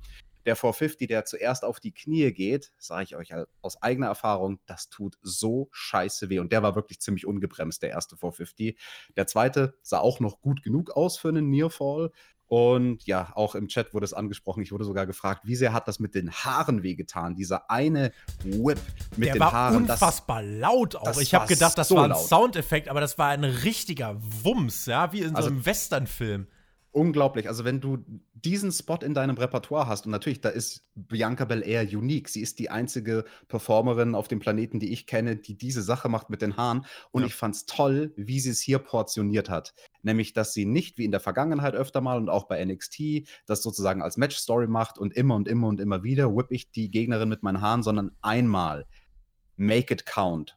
Wenn es dein Gimmick ist, dann setz es einmal ein und zwar so, dass es richtig knallt im wahrsten Sinne des Wortes. Und ja, da war er, der Feel-Good-Moment von WrestleMania. Grüße übrigens an Rob Holly, der gerade 5 Euro gespendet hat. Das war auch nochmal ein Feel-Good-Moment für diese Review. Alex, a.k.a. Herr Flöter, den ich jetzt trotzdem Alex nenne, dieser äh, Main-Event. Mach doch was. Äh, wie, wie würdest du wie würdest du es bewerten? Äh, das war ja dieser große, das musste ja kommen. Also wenn äh, dieser Abschluss von Tag 1 musste ein Face-Sieg werden, da waren wir uns eigentlich alle relativ sicher. Ähm, auch die Art und Weise, wie man da hingekommen ist, äh, würdest du uns zustimmen, dass man da sehr viel richtig gemacht hat? Ja, ich, ich stimme euch zu 100% zu, was, was ihr gesagt habt. Und was äh, mir vor allen Dingen aufgefallen ist, wenn wir jetzt wieder zurückdenken an Match 2, was wir auf der Karte wirklich lieber verstecken, ja, dann sieht man einfach dieses Gefälle ähm, qualitätstechnisch in der Frauendivision. Und das ist, das, das ist der Punkt, der ich so ein bisschen schade finde. Ja? Also es ist richtig, diese Beine in den Main Event zu stellen, Bianca Belair ein Spotlight zu geben, den Titel zu geben. Aber was passiert dann? Also ich hoffe, die machen noch ein bisschen weiter, weil das hat Spaß gemacht heute. Ja. Und äh, dann kommt erstmal nicht so wahnsinnig viel. Vielleicht irgendwie noch Io Shirai, solche Leute, die dann, äh, solche Mädels, die dann noch mit eingreifen können. Aber man hat schon deutlich diesen, diesen Klassenunterschied gesehen. Und äh, den finde ich gerade bei den Frauen halt noch stärker ähm, als, als äh, ja überall anders. Und das war so ein bisschen mit einem weinenden Auge. Das Match ist ein lachendes Auge. Ja. Auf jeden Fall. Und Bianca Belair hat jetzt den Titel. Was passiert jetzt mit ihr? Das ist halt wirklich dann äh, die Frage. Man wird das da jetzt bei SmackDown aufgreifen. Morgen steht ja dann erstmal der Raw Women's Title im, äh, ja, im Fokus. Es gibt ja ein Gerücht, oder es gab auch schon für die erste Nacht ein Gerücht einer Rückkehr. Ich werde es jetzt mal nicht ausführen, für alle, die es jetzt nicht wissen wollen. Äh, das ist was vielleicht, reden wir da morgen drüber. Morgen sind wir natürlich auch wieder live für euch am Start. Ähm, aber dieser Main Event, der hat abgeliefert. Äh, ich müsste gerade mal überlegen, wie es von meiner Reihenfolge her wäre. Ich würde, glaube ich, sagen, dass ich. Ähm, Main Event war mein Lieblingsmatch, dann kommen Cesaro und äh, Rollins und dann würde ich wahrscheinlich sagen, ist auch schon Bad Bunny am Start. Und äh, das bringt uns so ein bisschen auch schon in Richtung Fazit äh, von WrestleMania 37 Tag 1. Es war skurril, das habe ich eingangs erwähnt. Gerade wenn man diese erste Stunde live erlebt hat, wie WWE da irgendwie um das Regenfiasko rumkommen muss und wie sie das gemacht haben, das war wie halt so ein kleiner Autounfall. Du konntest nicht wegschauen und es war trotzdem wirklich sehr unterhaltsam. Ähm, WWE hat die Situation gut angenommen. Ich glaube, der Punkt, der mich am meisten stört, das hat aber gar nicht so viel mit den Matches zu tun, ist halt irgendwie, die Fans sind da, und man sieht die auch, aber ich weiß noch nicht, ob man das Maximum rausholt. Ich habe mit jemandem geschrieben, der vor Ort war, der hat halt gesagt, naja, es gab ein paar Dinge, die haben das Ganze jetzt nicht wirklich äh, vorangetrieben. Es war kalt, es war feucht und es gab kein Bier. Und das sind Sachen, die sind für eine Wrestling-Veranstaltung nie gut. Und äh, vielleicht ist das das, was so ein bisschen gefehlt hat. Morgen Abend, ich glaube, 30, 40 Prozent Regenwahrscheinlichkeit. Das ist trotzdem sehr windig, nicht ganz so gemütlich äh, in, in Florida, in Tampa Bay. Deswegen mal gucken, wie es wird. Aber dieser erste Tag von äh, WrestleMania war historisch. Das, egal, ob man die Sachen gut oder schlecht fand, das war insgesamt historisch. Meine größten Pluspunkte: Bad Bunny, Cesaro und der Main Event. Ähm, das sind die Dinge, die ich gefeiert habe. Der Rest, ja, war da, würde ich, äh, würd ich sagen. Wie geht's euch? Ja, du hast viel Richtiges gesagt. Also die drei Matches äh, stechen mit Sicherheit raus. Ähm, generell würde ich aber sagen, bis auf das Turmoil-Match war kein wirklicher Stinker dabei. Ja, also selbst das Cage-Match, das war okay. Ja, das konnte man gut gucken. Äh, das ist nichts, was man vielleicht in 20 Jahren nochmal schauen möchte, klar. Aber ähm, ich fand es eine sehr runde Geschichte und ich finde auch wieder diese drei Stunden Laufzeit deutlich angenehmer wie das, was die Jahre davor passiert ist. Ähm, letztes Jahr mal ausgeklammert. Das macht es deutlich erträglicher. Einfach die Auffassungs- Spanne, ja. Also ich bin kein Goldfisch, aber ich bin jetzt auch nicht irgendwie äh, jemand, der jetzt da fünf Stunden wirklich deep drin sein muss. Ja, also das äh, ist halt Wrestling. Das muss auch einfach zu konsumieren sein. Und das war es äh, am Ende des Tages für mich. Und ähm, dementsprechend war die Veranstaltung wahrscheinlich besser, also die Night One besser, als ich sie erwartet hatte. Ich habe immer gedacht, okay, Night Two mit dem Main Event wird interessanter. Äh, das muss jetzt erstmal morgen gezeigt werden, ob das wirklich so ist. Da bin ich mir noch nicht ganz so sicher. Ähm, da war schon viel Gutes dabei heute. Ja, also Nacht 1 hat wirklich gut vorgelegt und ich muss sagen, dieses Regenfiasko und die 40 Minuten am Anfang, die da entstanden sind, ich als jemand, der die Pre-Shows nie so wirklich guckt, das läuft so nebenbei bei mir als Beflimmerung und ich bin noch irgendwie auf Twitter unterwegs und schreibe mit Freunden. Bei der Pre-Show bin ich nie aufmerksam.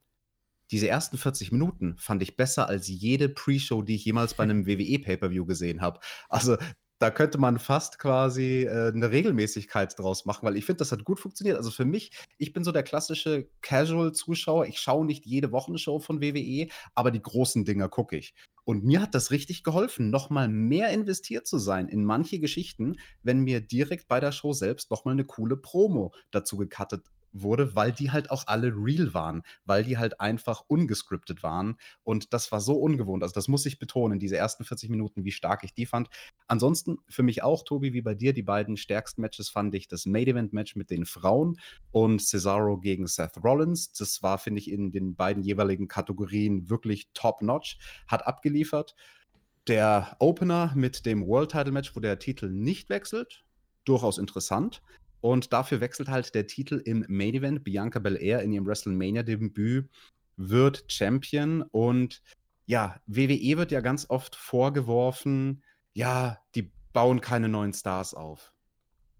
Das ist der beste Weg, um einen neuen Star aufzubauen. So wie sie Bianca Belair jetzt bei WrestleMania selbst gebuckt haben. Vergesst mal die Story im Vorfeld, sondern besser kannst du mehr kannst du jemandem nicht geben, sozusagen. Also, wenn du die sinnbildliche Rakete auf den Rücken schnallst und so, jetzt to the moon und wir, wir feuern dich in die Stratosphäre und wollen, dass du ein Superstar wirst. Ja, Debüt, WrestleMania, direkt den Titel gewinnen, Hauptkampf von Nacht 1.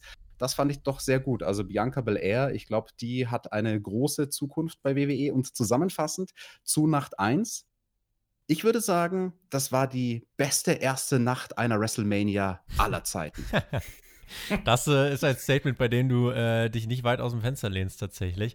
Ähm, ich habe übrigens gerade nochmal nachgedacht, äh, ihr erinnert euch auch, wie Michael Cole übrigens beim Moment, beim großen Moment von Bianca Belair alle feiern schon erstmal sagt, oh, Sascha hat ausgekickt, nur um sich dann fünf, fünf Sekunden stumm zu stellen, zu sagen, oh nee, sie hat doch nicht ausgekickt. Dieser äh, Fuck-up passt aber irgendwie komplett in diese Mania rein, weil es war irgendwie so ein bisschen Symbolbild, hat mich jetzt gar nicht so krass rausgerissen.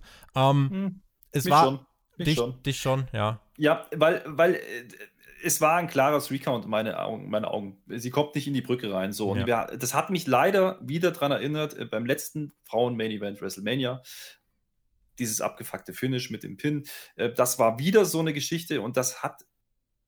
Ja, das ist der einzige Wermutstropfen, den ich sehe an diesem Match. Also, äh, das, das hat mich ein bisschen rausgebracht, weil da habe ich mich kurz drüber echauffiert, dass die Frauen es wieder nicht hinbekommen, ein wirklich 100% sauberes Match hinzubekommen. Der Spot danach war cool, ja, die Vorbereitung, wenn es geklappt hätte, wäre ein geiles Ding gewesen. Ähm, so war es so ein bisschen so, mh, mm, leider. Morgen wird auch noch mal ein bisschen was kommen. Es werden morgen unter anderem wieder Live-Performances kommen. Wir haben Kevin Owens gegen Sami Zayn, Fiend gegen Randy Orton, Riddle gegen Sheamus, Big E gegen Apollo Crews, Asuka gegen Rhea Ripley und natürlich Roman Reigns gegen Edge gegen Daniel Bryan. Das ist der Main-Event, der uns da morgen erwarten wird. Äh, Gerade hat noch jemand was im Chat geschrieben. Das möchte ich als abschließende Frage noch äh, reinbringen. Danach äh, machen wir den Deckel drauf.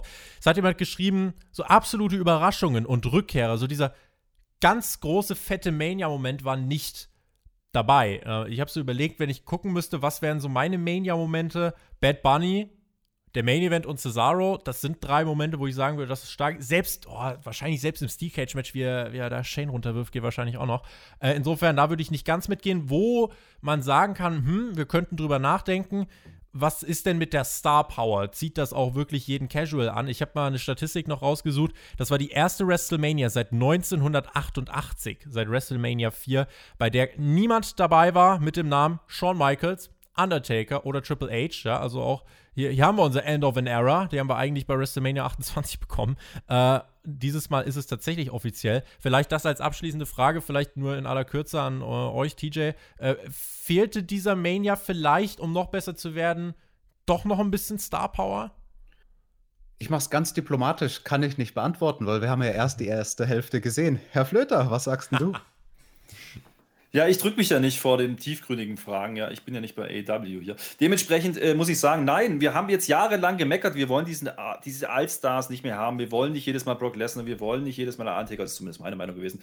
Ähm, jetzt macht man es halt nicht, ja, und warum soll ich mich jetzt drüber aufregen? Ja, also das war, wie gesagt, erst die Halbzeit jetzt, die wir gesehen haben. Da hat TJ ja durchaus recht, auch wenn er sich da wirklich äh, rumschlawinert. Das finde ich nicht in Ordnung. Aber ähm, Nein, ich hätte diese Namen nicht gebraucht und ich brauche sie auch morgen nicht. Ja, schlimm genug, dass die NWO schon wieder dabei ist, zumindest kurz zu sehen. Das Jede Show mit NWO-Theme Ja. ist eine gute Show. So. Ja, aber das hätte ich zum Beispiel gar nicht gebraucht. Ja, also da könnte ich sogar noch komplett drauf verzichten, auf diese ja, ja, Querverweise in die Vergangenheit.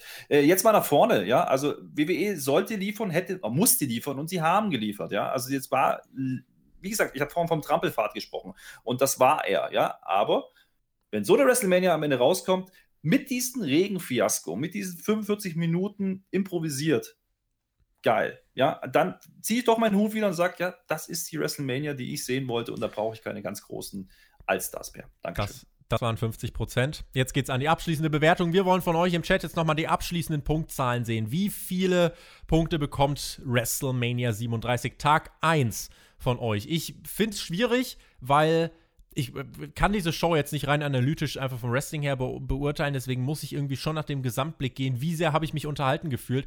Es gab immer wieder zwischendurch Phasen, wo ich gedacht habe, ja, so spektakulär ist es nicht. Aber ich finde, mit einer 7, 6,5, 7 kann man mitgehen. Wahrscheinlich 6,5, weil bei 7 wäre ich ein bisschen zu optimistisch. Äh, will mir ein bisschen Luft nach oben für morgen lassen.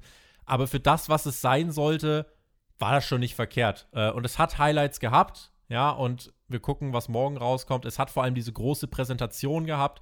Und das ist das, was in erster Linie äh, wichtig ist. Ich sehe hier 4, 7, 5, 8, 8, 4, 5, 6, 7, 5. Wie sieht es bei euch aus, TJ?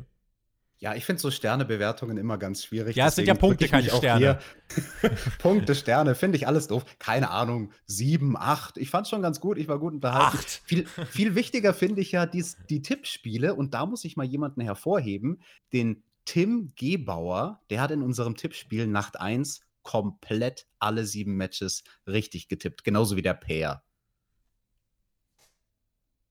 Herr Flöter.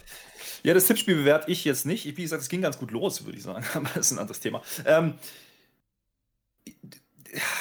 wie sage ich das jetzt am blödsten? TJ hat vorhin davon gesprochen, in der jeweiligen Kategorie bewerte ich Matches, ja? Und diesen Ansatz würde ich auch für diese WrestleMania nehmen, weil wir müssen hier einfach reinnehmen, dass es die erste Veranstaltung seit 12, 13, 14 Monaten ist, ähm, mit Fans. Ja, es ist noch nicht das, was es vorher war, aber es war genau das, was ich jetzt gebraucht habe als Wrestling-Fan. Ich hatte endlich wieder das Gefühl, mein Wrestling zu sehen. Ja, und deswegen bin ich durchaus bei einer 7,5 bis 8. Und das, das meine ich nicht unbedingt nur wrestlerisch bezogen, sondern einfach die Tragweite, die diese Veranstaltung und dieses Wochenende haben wird für WWE, für die Zukunft. Ähm, ich glaube, dass wir irgendwann mal zurückschauen werden und sagen, da fing Wrestling wieder an. Ja, Hier. und da fing die neue Ära von WrestleMania an, weil ich glaube, das wird sich durchsetzen. Es ist, sind zwei leicht verdaubare Happen, zweimal drei Stunden. Das lässt sich besser weggucken. Wird es nächstes Jahr schon nicht mehr geben, um dir direkt den Wind aus den Segeln zu nehmen. Bist du dir, bist du dir zu 100% sicher, dass WWE da nicht nochmal überlegen wird? Ich, ich weiß es nicht. Ja, Vince McMahon ist ja bekannt dafür, langfristig zu planen.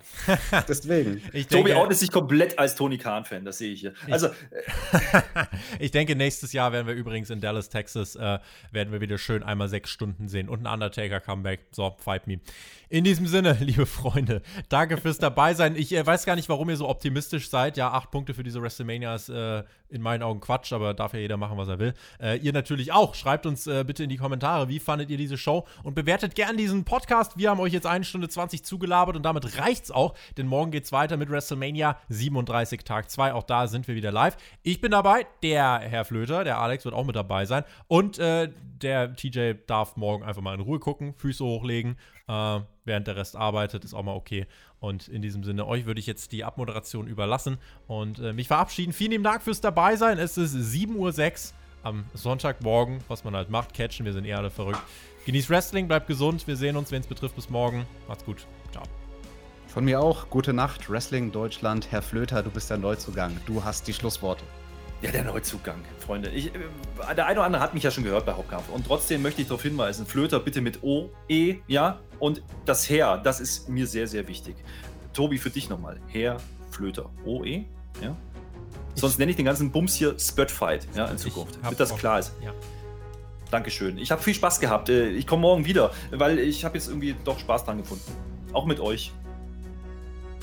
Herr Flöter mit OE.